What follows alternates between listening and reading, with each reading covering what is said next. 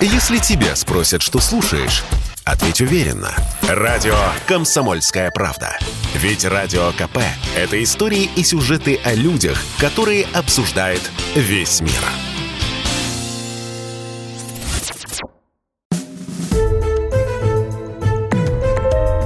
История за пределами учебников.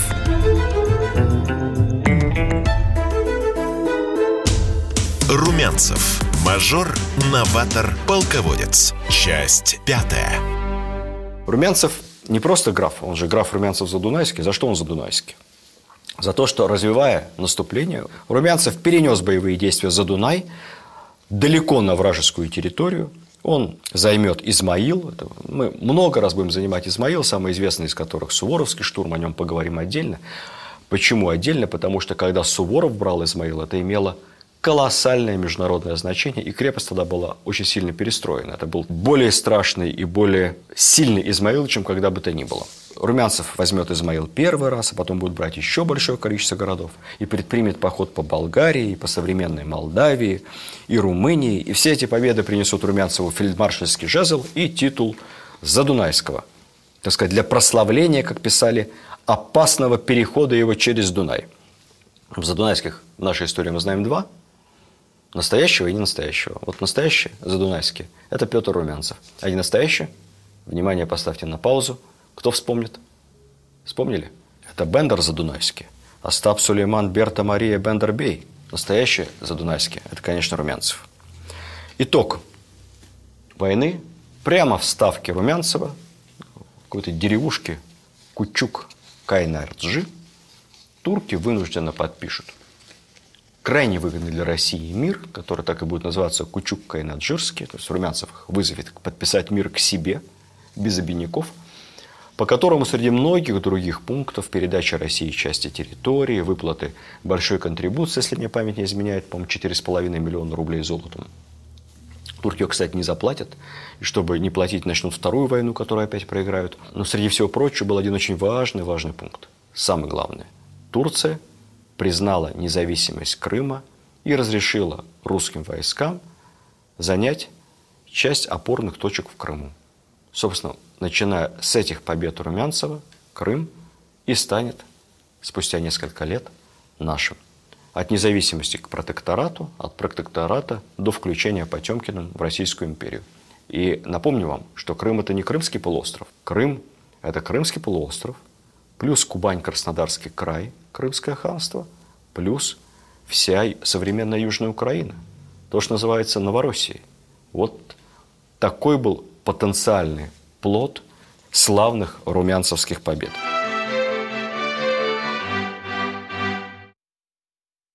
Румянцев, воюя, продолжал оставаться губернатором Малороссии. И надо сказать, что сильно там преуспел. Вообще он был во многих случаях талантливым человеком. Оставаясь губернатором, он постепенно вводил там общерусские порядки, сказать, все больше и больше русифицировал Малороссию, ну, а также достиг там легальным путем невероятного богатства.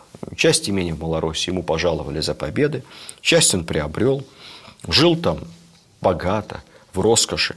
Ну, беда этой роскоши была лишь в том, что с возрастом румянцев, в отличие от Александра Суворова, своего дальнего родственника, превратился в вельможу. Когда он был не на войне, он, конечно, вел нездоровый образ жизни, много ел, растолстел, стал таким барином, мало передвигался. Вообще говорят, уже на старости лет мало выходил из комнаты.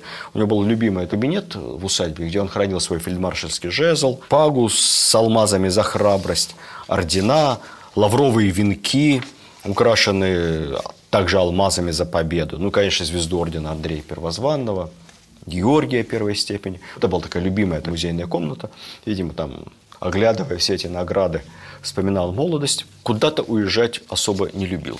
Однако, вскоре начинается новая, вторая русско-турецкая война, и Румянцев опять призывается на фронт. Он командует уже частью войск, он командует второй армией в подчинении у Потемкина. Но Румянцев уже не тот. Все-таки в этой второй войне тон будет задавать Потемкину Суворов, и спустя пару лет он просит отставки. Ну и поскольку наши рассказы это русская история не только о делах, но и о людях, в отношениях. Я не могу здесь э, не рассказать об отношениях между основными акторами того времени, как говорят между великими Потемкиным, Румянцевым и Суворовым. Они рядом служили, они рядом воевали. И, конечно, вокруг их отношений много разных легенд. Так вот, что надо понимать? Потемкин еще до того, как стал фаворитом Екатерины, добровольцем поехал на турецкую войну. И добровольцем был офицером в подчинении у Румянцева. Надо сказать, что Румянцев его знал, ценил, уважал за проявленное мужество и вообще завел с ним такие покровительственно-товарищеские отношения. Он при этом не только считал Потемкина своим подчиненным и боевым товарищем, но он его отчасти считал и своим человеком. Не раз посылал Потемкина с донесениями в Петербург. И он прекрасно понимал, что таким образом он способствует продвижению Потемкина по службе. Когда Потемкин станет фаворитом и всесильным полудержавным властелином, конечно, Румянцев рассчитывал на его поддержку, благодарность, помощь Потемкина при дворе. Ну и, в общем-то, он имел на это право. Ведь э, в категориях того времени Румянцев намного старше Потемкина, почти на 15 лет. Это много. Вообще в патриархальной системе того времени отношения были очень простые. Румянцев – отец, Потемкин – сын. Но Потемкин ведь был не дежурным фаворитом, не мальчиком на побегушках. Он раскрылся как крупный государственный деятель. И, несмотря на это, начальника из себя Потемкин не строил. Между ними переписка велась по-прежнему на равных.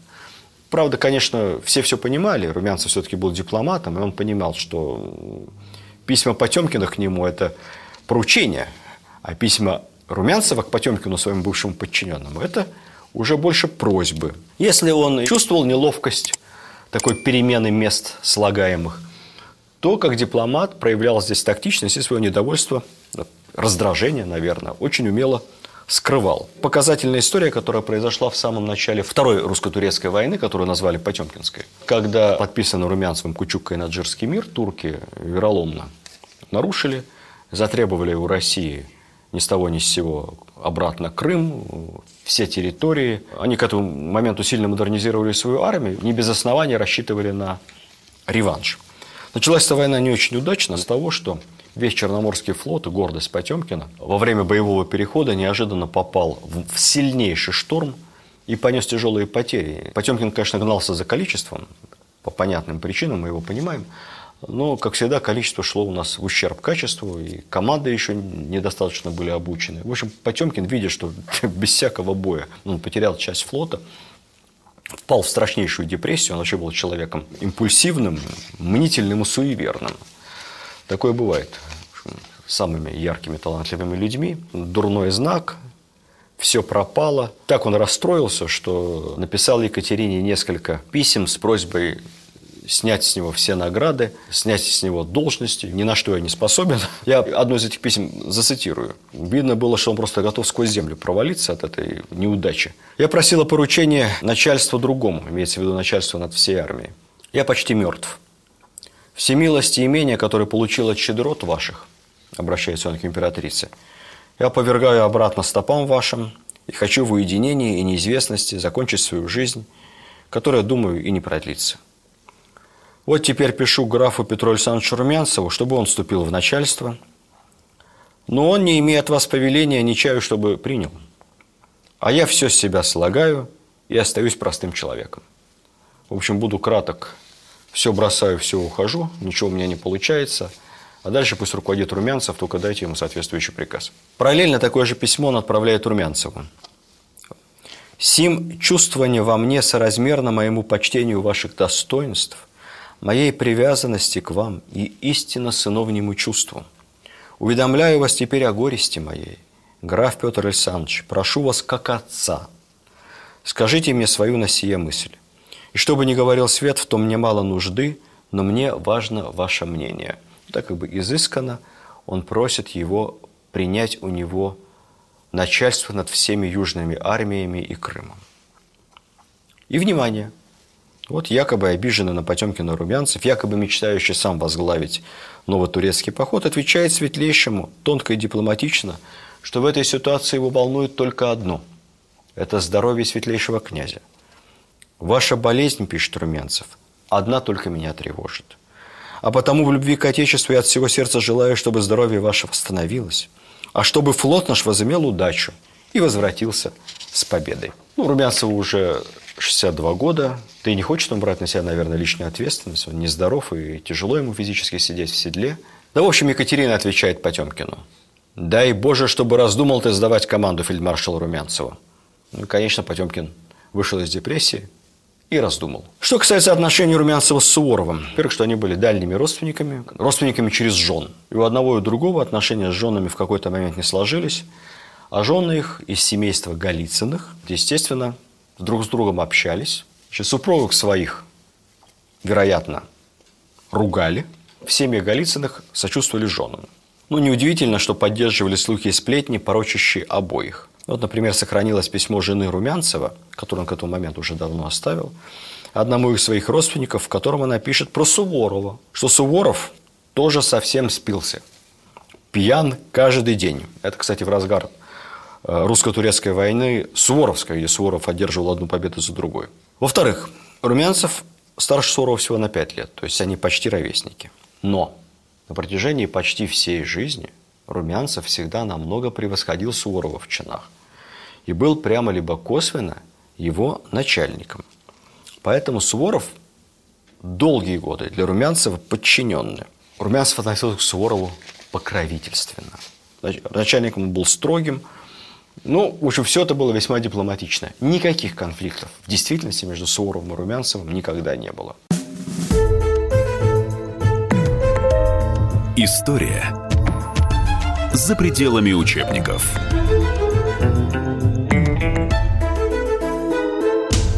Румянцев. Мажор, новатор, полководец. Часть шестая.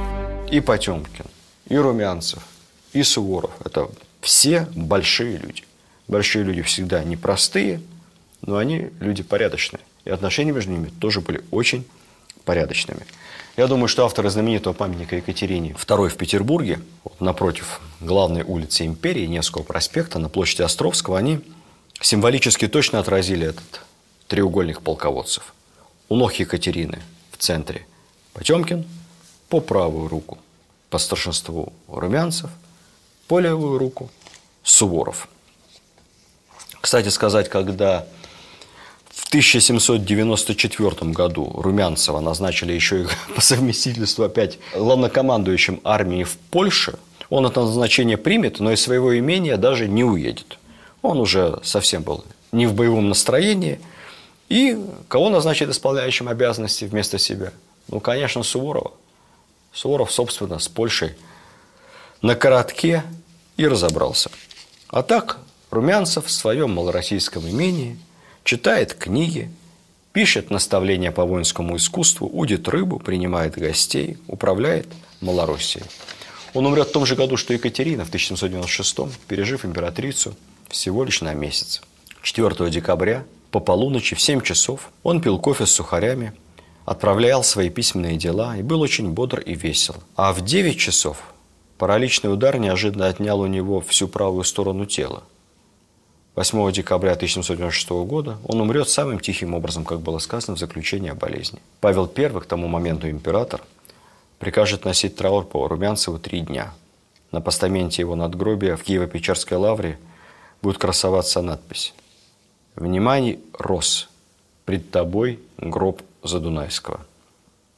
К сожалению, Успенский собор, где стояло надгробие, в 41-м взорвут немцы, и поэтому восстановленная после войны надпись изменена. А там теперь просто Румянцев Петр Александрович и даты жизни.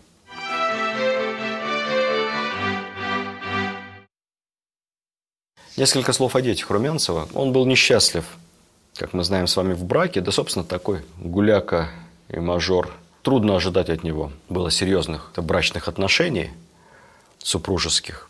Но, тем не менее, все три сына Румянцева выросли очень достойными и незаурядными людьми. Я буквально в двух словах о каждом из них расскажу. Старший Михаил Румянцев. В русско-турецкой войне рядом с отцом, награжден за храбрость орденом Святого Георгия. Вот его, собственно, папа и послал в Петербург с донесением – о победе и о заключении Кучука и Наджирского мира, за что он на радостях был пожалован генеральским чином Екатерине. Служил долго и при Павле, и при Александре, генерал, сенатор, действительно тайный советник, достойный, заслуженный человек.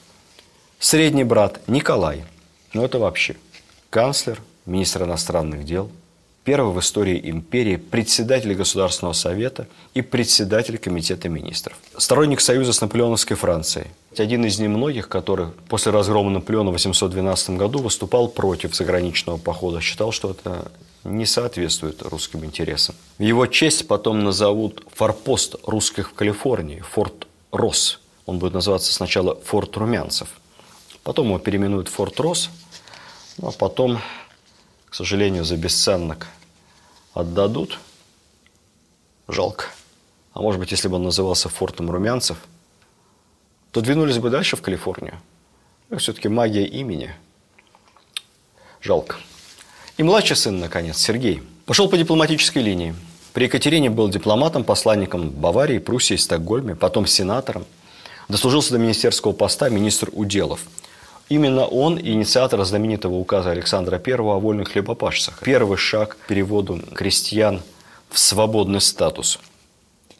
Кстати сказать, Сергей Румянцев, будучи инициатором этого указа, сам всех своих крестьян отпустил на волю вместе с землей что было очень редким прецедентом для русской элиты того времени. Вот декабристы много говорили об освобождении крестьян, но никто из них своих крестьян на свободу не отпустил.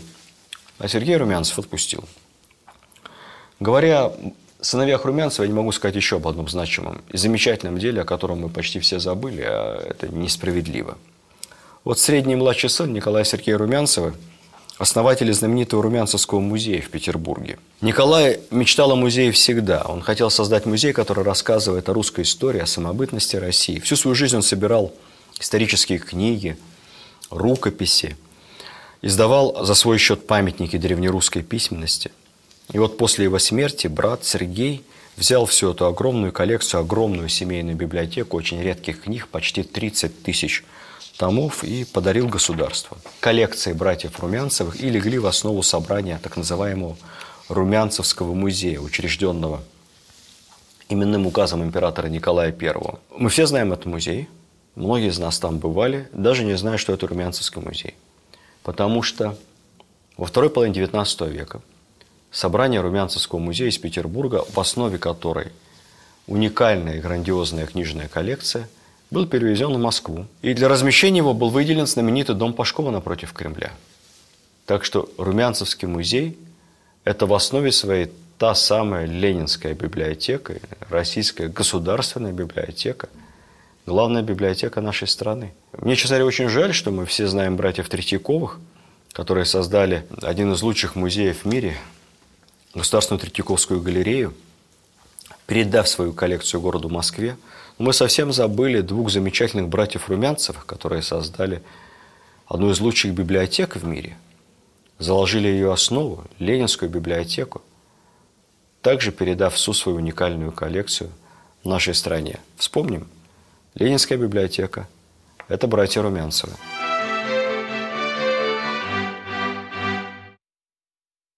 Ну и, наконец, несколько слов о вкладе Румянцева в военное дело. Собственно, в чем его новаторство – Вообще Румянцев много писал о военном искусстве. Свои сочинения он дорабатывал, перерабатывал вплоть до самого конца своей жизни. И они были актуальны многие десятилетия, практически до середины XIX века. Я уже сказал, что в европейских странах того времени господствовала вот эта кордонная стратегия при, собственно, линейной тактике войск. Войска маневрировали, маневрировали, сходились с линиями, дальше стреляли, пунктами обороны были крепости – на поле боя армии строились в две линии, как правило. Каждая из этих линий имела три шеренги.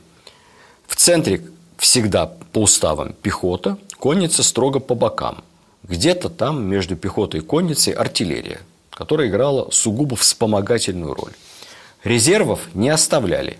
Считали, что вот в бой резервов только может все запутать и сломает собственное построение. Неотъемлемой частью этой стратегии, да и всей военной европейской школы того времени, была строжайшая дисциплина. Войска в буквальном смысле дрессировали, добиваясь механической слаженности при построениях, перестроениях, особенно по стрельбе.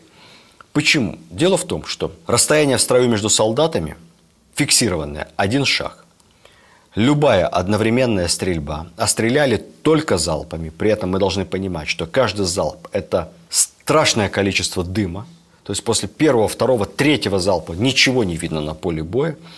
Вот эта стрельба залпами возможна только при одновременном синхронном перестроении, когда разные номера сдвигаются вправо, влево, опускаются на колено, дают возможность стрелять задним рядам, одновременно и четко. Процесс заряжания и стрельбы состоял из 17 последовательных действий, каждое из которых должно быть выполняться синхронно, потому что стрелять надо только одновременно. Выстрелишь раньше, позже попадешь в своего. Стрелять в разнобой бессмысленно. Кучность очень низкая стрельбы, точности никакой. Стреляют не во врага, стреляют в направлении врага. Поэтому урон может нанести только залповый огонь.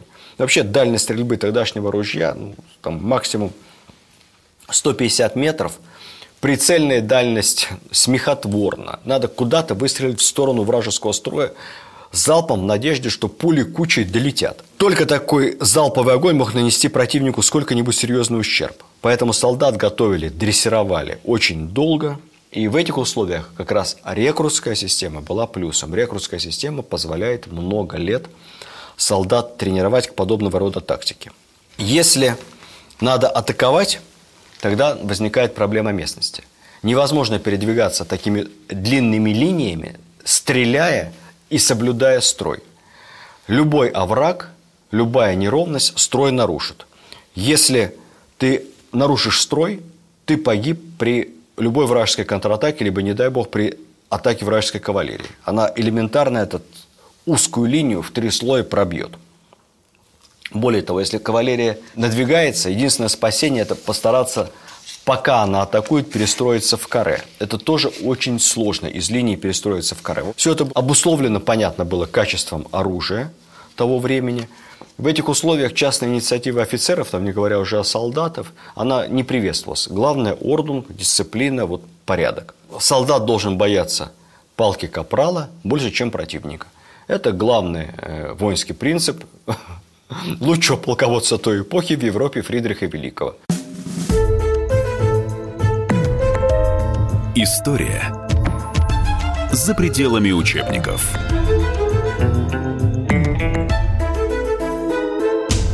Румянцев. Мажор, новатор, полководец. Часть седьмая. Надо сказать, что наши победы в Семилетней войне вызвали постепенно скептическое отношение к наших военных, к прусской военной школе. И Румянцев начал первым собирать войска в ударную группу на решающем фронте, выстраивать войска в колонны, то есть делать то же самое, что потом делал Суворов и Наполеон. В полевом управлении Румянцев поощряет разумную децентрализацию, он доверяет командирам самостоятельно принимать решения на поле боя. Это, кстати, говорит о румянцевской школе, потому что также потом поступал и, опять же, Суворов, Кутузов и другие русские офицеры. Инициатива офицеров приветствуется. Солдат в русской армии, безусловно, гораздо более свободен, чем в любой европейской, потому что у нас солдату позволяется жаловаться на офицеров вплоть до полкового командира.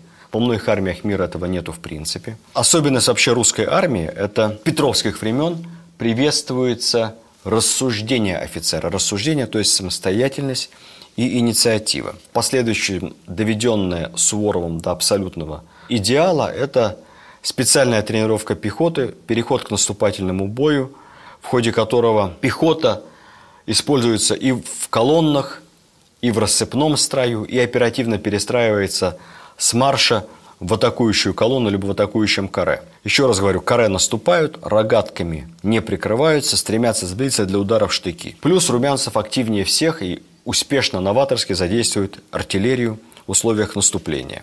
Румянцев в части военного искусства – это предтеча Суворова. Это развитие тех лучших принципов русского наступательного воинского искусства, которые Суворов доведет впоследствии до совершенства.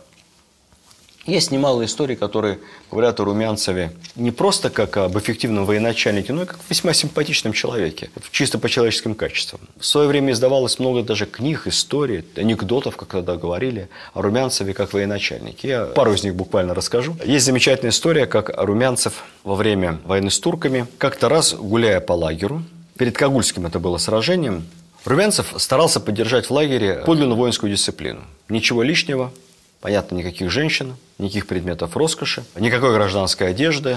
В общем, готовится к бою, не размениваясь на всякие бытовые излишние удобства. И вот как-то ранним утром, незадолго до Кагульского сражения, выйдя из своей палатки, дело было в июле, он заметил офицера, который где-то там пробирается между палатками, в чем бы вы думали, не в мундире воинском, да и даже не в нижнем белье, а в таком роскошном, богатом халате. Человек с халатами Румянцев боролся. Считал, что это сиборитство. Румянцев, увидя офицера, подзывает его к себе – ну, офицер, понятное дело, что совершенно растерялся. Ничего, ничего, Румянцев его ласковыми словами одобрил. Подходи, друг мой. Вступил с ним в разговор. Ободренный офицер говорит, ну, ваше высокопревосходительство, позвольте, я сейчас там переоденусь. Нет, нет, друг мой милый, куда же вы спешите? Еще рано, раннее утро, давайте пойдемте ко мне. Хочется с вами мне побеседовать. Приглашает его к себе в палатку главнокомандующий, говорит, присаживайтесь, пожалуйста, давайте кофе попьем. У офицеру надо повиноваться. Смущение его усиливается, он путается в речах, краснеет, и халат на плечах его тяготит, он понимает, как главнокомандующий относится к одетым не по форме. Однако Румянцев, как ни в чем не бывало, продолжая с ним разговор, удерживает его. Вы, говорит, посидите, господин офицер. Вот видите, я тут один, мне скучно, а ваше общество доставляет мне удовольствие. Еще, может быть, кофе. Идет время, уже утро, в палатку с докладами приходят разные офицеры. Все по полной форме, одеты как положено. Как и сам главнокомандующий одет по полной форме. Однако гость по-прежнему в халате, никуда не может деться. А тут уже практически идет совещание штаба. Все смотрят на этого офицера, естественно, как на ненормального. Ну, в конце концов, еле-еле ему где-то там уже спустя несколько часов удалось от гостеприимного главнокомандующего вырваться. С тех пор, согласно преданию, никогда никто в армии Румянцева в халатах не появлялся. Вот так ласковая манера главнокомандующего подействовала на самых отъявленных неженок и сибаритов. Эта известная история приобретает особо пикантный оттенок, если принять за правду версию некоторых авторов о том, что молодым офицером был никто иной, как тогда еще совсем не фаворит, но уже заслуженный человек Григорий Потемкин, что вполне соотносится, в общем-то, с характером и манерами Потемкина. Вообще, в лагере Румянцев любил проявлять уважение к младшим офицерам, он часто приглашал их на совещание в штаб и оказывал им особое внимание. Бывает, когда речь зайдет о каком-нибудь планировании операции, случится разночтение между генералами, полковниками. Тут неожиданно Румянцев обратится к кому-нибудь из приглашенных молодых офицеров, но уже побывавших в боях, и скажет ему, а вот что по этому поводу думает капитан или майор Эмерек? Вы ведь бывали в подобных переделках? Интересно, скажите нам из вашего практического опыта на земле, как будут турки себя вести? Ну, естественно, как вы понимаете, до конца своей жизни эти молодые офицеры с благоговением вспоминали главнокомандующего, который пригласил их на заседание штаба и спросил их личное мнение по тем либо иным вопросам. После смерти Румянцева мы узнали о том, что на свои собственные деньги граф Петр Александрович часто выкупал пленных солдат, никогда никому об этом не говорил, но спасал таким образом наших русских людей. Фигура Румянцева достойно запечатлена в нашей исторической памяти. Она есть на памятнике Екатерине в Петербурге, она есть на памятнике тысячелетию России в Новгороде, она есть даже на деньгах непризнанной Приднестровской республики, на двухсотенной. Все-таки Румянцев освободитель всего того края, и Приднестровья, и Молдавии, части Болгарии – в годы Великой Отечественной именем Румянцева назовут несколько успешных наступательных операций. Ну а портрет фельдмаршала графа Румянцева-Задунайского он украшает сейчас стену зала заседаний Совета Безопасности в Кремле. В Калининграде, не могу этим не похвастаться, имею к этому некоторое отношение, по нашей инициативе военно-исторического общества именем Румянцева была названа одна из улиц в центре города, и там же в сквере рядышком мы поставили годовщине – одного из сражений Семилетней войны, выигранных в том числе силами молодого Румянцева, мы поставили бюст нашему замечательному соотечественнику. С него началась слава русского оружия, с него начался золотой век нашего воинского искусства. Биография Румянцева, она совершенно нетипична для нашего времени, а в то же время она типична для русского человека. Неважно, как ты вел себя в молодости, но если есть в тебе ум, доблесть и храбрость, ты всего добьешься. И из любого мажора может получиться великий человек. Учите русскую историю, хорошо учитесь, будьте достойны наших предков.